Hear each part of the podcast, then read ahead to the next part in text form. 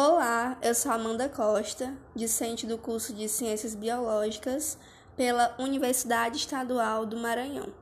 Irei fazer algumas considerações sobre o segundo Simpósio Internacional e quinto Nacional de Tecnologias Digitais na Educação, Leitura e Escrita no Mundo Digital. Durante o simpósio foram apresentados diversos artigos os quais discutiam o uso de ferramentas tecnológicas na educação, tanto as suas vantagens como seus desafios. Bom, tendo em vista o momento pandêmico em que a gente está vivendo, todos sabemos que a tecnologia nunca esteve tão presente na educação. Professores que tinham pouco ou nenhum contato com tecnologia começaram a precisar a, a planejar aulas mediadas por tela, né? E, ao mesmo tempo em que descobrem sobre o funcionamento de ferramentas tecnológicas. E com as aulas online surgiram desafios, como problemas de conexão e engajamento dos alunos à distância.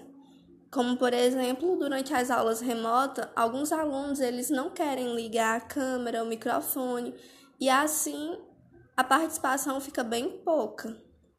Só que, por outro lado, a gente percebe que também há muitas vantagens, pois a tecnologia é uma forma de aprimorar a qualidade da educação.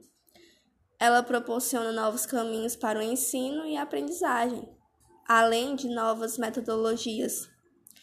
Além disso, ela também pode tornar as aulas mais atraentes e inovadoras, aumentando possibilidades para alunos e professores modificando o conhecimento e tornando as aulas mais motivadoras e significativas.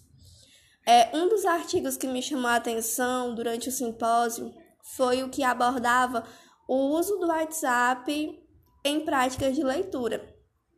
É, os autores relataram que perceberam um grande engajamento dos alunos utilizando essa ferramenta, né? A gente sabe que o WhatsApp ele é muito utilizado então, além dos alunos terem acesso a, a fábulas no aplicativo, eles também conseguiram compartilhar com amigos e familiares.